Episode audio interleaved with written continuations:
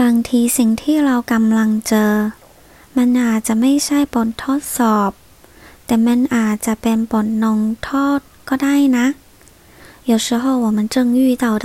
可能不是考验，但也可能是一种惩罚。อาจ อาจจะ可能ทดสอบ检测